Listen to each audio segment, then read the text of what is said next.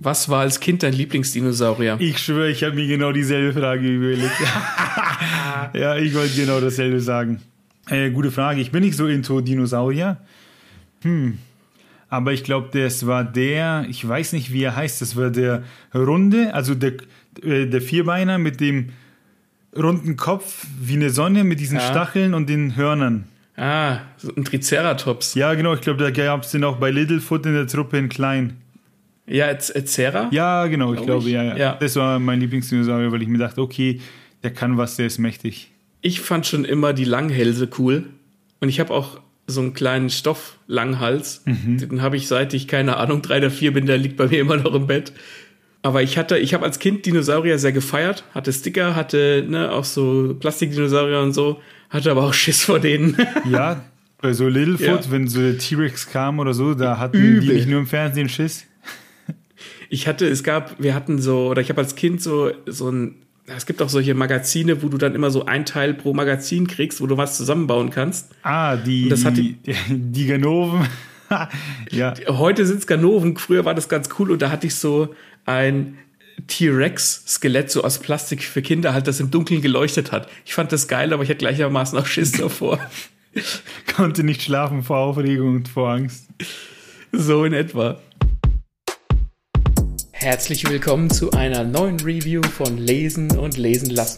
Viel Spaß wünschen Martin und Maxe.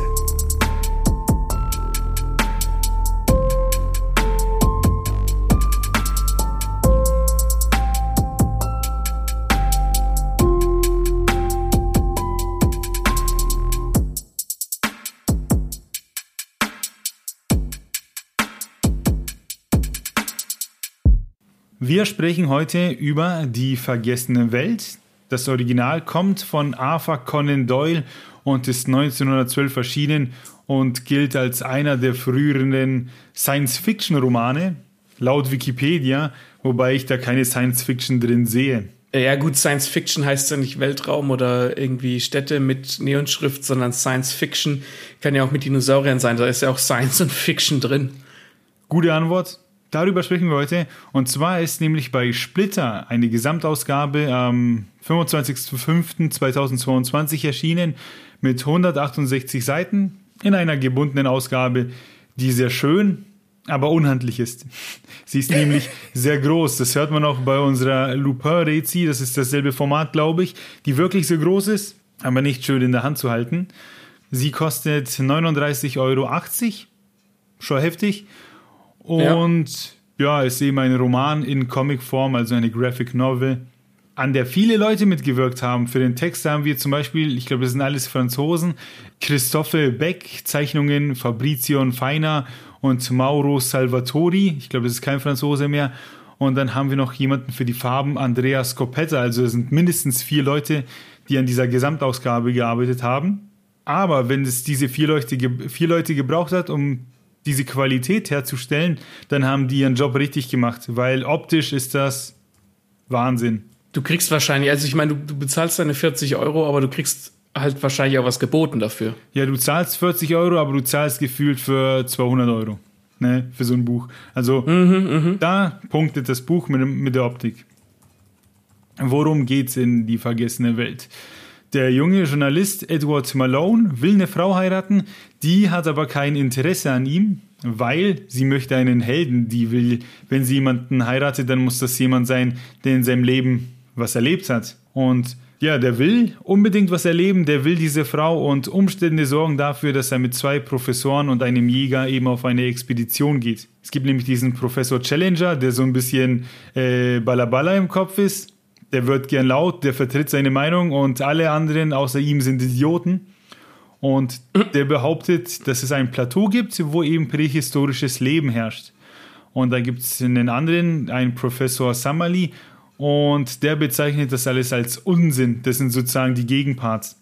Und es gilt eben herauszufinden, wer die Wahrheit sagt, wer oder was die Wahrheit ist.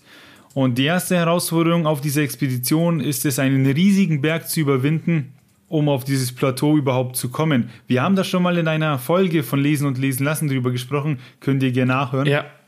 Ich wollte es gerade sagen, kannst du dich noch erinnern, wo das war? Da hast du nämlich über dieses Plateau gesprochen. In den Stilmitteln, ich glaube als MacGuffin oder als ein anderes Stilmittel wurde dieses ähm, Plateau erwähnt. Da lese ich sogar, glaube ich, auch was draus vor. Ja, Könnt ihr ja, genau. auschecken.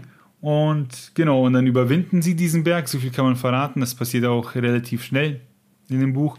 Und Tara stellt sich raus, es gibt es wirklich wunderschön. Da gibt es Dinos, sehr imposante Wesen. Herrlich.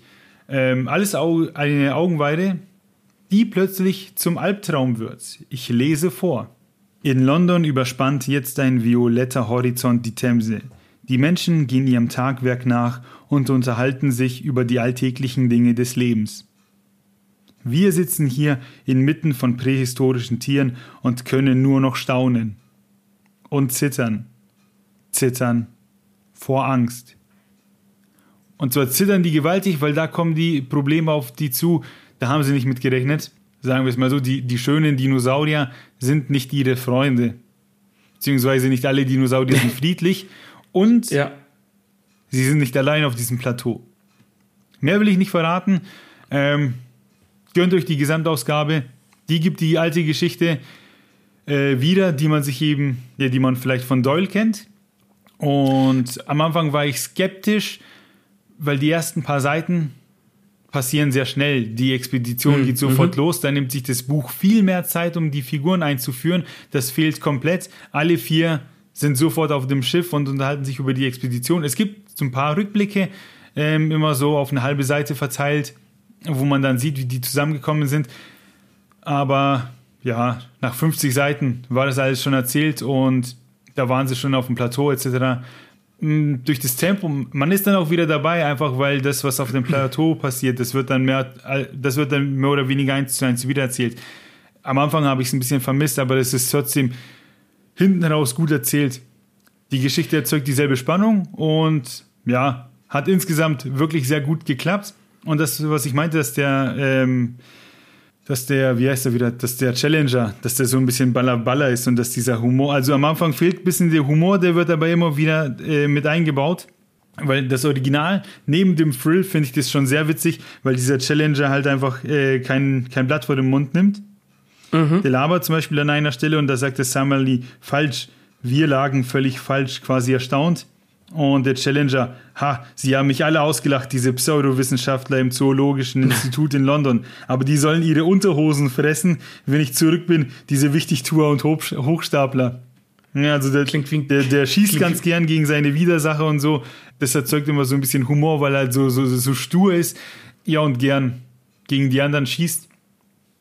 Das kommt dann mit der Zeit auch ein bisschen raus, aber am Anfang fehlt das komplett. Aber wie, würdest du das bewerten im Vergleich zum Buch? Ähm, weil du, du hast es gesagt, am Anfang fehlt ein bisschen was. Ist es denn, für, für was braucht man denn den Anfang? Versteht man dann die Figuren besser? Versteht man die Geschichte besser? Na, du brauchst es, ja, ich sag, insgesamt brauchst du es vielleicht nicht. Ich weiß nicht, ich kann, ich kann das schlecht beurteilen, weil ich ja beides schon kenne. Es ist ja so, dass zum Beispiel dieser Jäger dabei ist und der ist ja sofort mit dabei. Im Buch lernt der, ähm, wie heißt er, der Malone, den Jäger so kennen, dass die sich beiden erst unterhalten und dann gibt es so ein kleines Abenteuer, dass die beiden erst miteinander leben müssen, weil da gehen die zu einem anderen in die Wohnung, der eine Waffe hat und der gefährlich ist und den wollen die irgendwie beruhigen. Ne? Und dann sagt der, äh, dann sagt der Jäger, ha, das war alles nur ein Test, ich wollte sie nur auf die Probe stellen, ob sie überhaupt fähig sind, sozusagen, ob ich mit ihnen Ja. überhaupt auf Safari gehen kann. Okay. Und dann geht der äh, Malone auch vorher schon zu dem Challenger und der prügelt ihn mehr oder weniger aus seiner Bude, wo man halt feststellt, dass der Challenger nicht ganz sauber ist. Ne? Du erfährst du erstmal überall ein bisschen was. Und Ich verstehe und- ja, im Buch, äh, in der Graphic Novel musst du sozusagen hinnehmen, dass die so sind. Ich verstehe, da fehlt so ein bisschen, ein bisschen der Hintergrund. Find, ja, guck, wir waren, du kannst dich erinnern, wir waren auf dem Comic-Salon, da gibt's auch eine Folge von uns. Da haben wir uns ein Panel angeschaut mit dem Jurek Malotke. Den hatten wir auch zu Gast, äh, weil er Phantasmen von Kai Meier ähm, gezeichnet hat. Und der hat erklärt, dass man halt irgendwo den Rotstift ansetzen muss bei einem Comic dass du halt einfach nur das Wichtigste quasi auf die Panels bringst. Und ich gehe mal davon aus, dass derjenige, der halt quasi den Hut auf hatte für die Zeichnung, sich entschieden hat, dass er dieses Vorgeplänkel äh, rausschneiden muss, damit es halt irgendwie passt, damit es nicht zu dick wird. Ja, es muss so gewesen sein, weil es fehlt ja. tut der Geschichte insgesamt keinen Abbruch, aber wenn man die Originalstory kennt, dann vermisst man es mhm. doch ein bisschen, weil da schon noch der ein oder andere Schmunzler drinsteckt. Zu den Zeichnungen haben wir ja schon was gesagt, also die wirken sehr erwachsen, sehr realistisch gezeichnet. Nichts für Kinder, eher für junge Erwachsene und vor allem für Erwachsene. Zeichnungen sind sehr schön, sehr detailliert und man merkt, dass sie halt einfach echt Profi-Grafiker am Werk waren. Also du hast dich äh, am Anfang der Folge drüber beschwert, dass das Format zu unhandlich ist, aber ich könnte mir vorstellen, dass wenn du dann so große Bilder hast, dann rentiert sich dieses Format wieder, weil du halt einfach sau viel drauf erkennen kannst. Ja, da, da gibt es bestimmt einen Grund, wieso man das machen musste, in diesem Format das rauszubringen. Ja, wenn es dem Zweck dienlich ist, okay. Aber dann immer mit diesem, als hätte man so ein Baby in der Hand, im Arm. Ne, das so zu lesen ist immer ein bisschen schwierig. Egal, verzeih ich dem Buch, weil halt die Story und das Original einfach schön sind. War schön, die Geschichte nochmal zu erleben. Ja, ich habe halt immer mich so ein bisschen, sag ich mal, an damals, vor ein paar Jahren, als ich das Buch gelesen habe, da, ne, immer diese Dinger gibt, so, ah ja, das ist ja noch passiert und ja, stimmt, so war das ja. Deswegen war das ganz cool. Das ist eine gute Adaption. Knapp 40 Euro für 168 Seiten sind nicht ohne. Ne, da lässt ja. man sich auch was ein. Ich war ungefähr in eineinhalb, eineinhalb Stunden damit durch. Das ist wie, wenn man in den teuren Kinofilm geht. Man wird nicht enttäuscht, man muss aber halt ein bisschen Geld auf den Tresen legen. Ne? Kann mich nicht ja. erinnern, jemals für so einen Comic so viel Geld dagelassen zu haben. Mich interessiert noch eines. Ja. Du, du sagst, dass das wunderbar ist für Leute, die die Geschichte kennen was schon mal viel für diesen Comic spricht, weil gerade so äh, grafische Adaptionen, sei es jetzt ein Comic oder ein Film oder was auch immer, von, von Büchern müssen ja oftmals ähm, Corners cutten, also müssen Abkürzungen nehmen. Würdest du, wenn ich sage, ich möchte die vergessene Welt erleben, würdest du sagen, kauf dir den Comic oder kauf dir das Buch? Also ist das was für Fans oder ist das auch was für jemand, der sagt, ah, vergessene Welt habe ich schon mal gehört, will ich jetzt mal reinschauen. Das beantworte ich dir so, indem ich sage, wir sind ein äh, Bücher- und Schreibpodcast und ich bin mega der Bücherdude, deswegen empfehle ich das Buch jedem. Wer aber das Geld hat, kauft euch auch den Comic, weil der Comic ist halt wirklich schön und vielen Leuten fehlt ja die Ausdauer, so ah, ich lese kein Buch, dauert zu lange, Buch nur im Urlaub. Mhm. Dann, wenn du das schnell machen willst, dann hol dir den Comic, der ist genauso geil. Das ist eine Aussage, mit der kann ich sehr gut leben. Ja. das ist halt auch schön, wenn, wenn du die Bilder brauchst, wenn du die Dinos brauchst, wenn du sie sehen musst, dann bist du auf jeden Fall mit dem Comic bedient, äh, besser bedient. Ich würde nicht sagen, dass das eine besser ist als das andere, weil du kriegst dir dieselbe Story nur ein bisschen anders erzählt und der, der Comic hat halt echt was drauf. Das Einzige, was halt die Bauchschmerzen macht, sind die 40 Euro. Und wenn da einer schon irgendwie so zart hat, so, oh, ich hole mir das Buch nicht und das Buch kostet was, 15 Euro, dann ist halt immer schwierig zu sagen, ja, dann hol dir den Comic für 40. Mm. Mm. Ja. Ich finde es aber schön, dass, dass man quasi Fans und theoretisch Neulinge gleichermaßen abholt, weil die Geschichte ist ja, die ist ja sehr bekannt. Ich, ich finde das gut, dass man da quasi es geschafft hat, da so einen Mittelweg zu gehen, ohne beide zu enttäuschen, sozusagen. Genau, also enttäuscht war ich auf keinen Fall habe mich gefreut, das nochmal nachzulesen. Ich, ich, kann mir gut vorstellen, dass jemand, der damit absolut nichts am Hut hat und der liest diese Story und da, da gibt es ja ein paar Twists und so und die sind halt echt gut. Egal welches Medium du in die Hand nimmst, mhm. die, die Story ist ja die gleiche, die, die Twists sind ja dieselben und dann nimmst du auf jeden Fall was für dich mit. Wenn ihr es kennt, Original oder Comic, haut es uns in die Kommentare auf Instagram, auf Facebook, auf YouTube, auf WordPress, auf ähm, Briefpapier, den ihr fotografiert und uns dann nicht per Post schickt, sondern in den sozialen Medien als Bild. äh, teilt uns mit, Porto. findet ihr es geil, feiert ihr es. Wir sind ähm, offen für Feedback. Und was ist euer Lieblingsdinosaurier? Und was ist euer Lieblingsdinosaurier? Das ist noch wichtiger als das, was ich eben gesagt habe. Ähm, deswegen, oh Gott, jetzt wird's cringe. Soll ich's machen? Äh, bis zum nächsten Mal und rar. Das ist, ich liebe dich auf Dinosauriersprache. Oh Gott.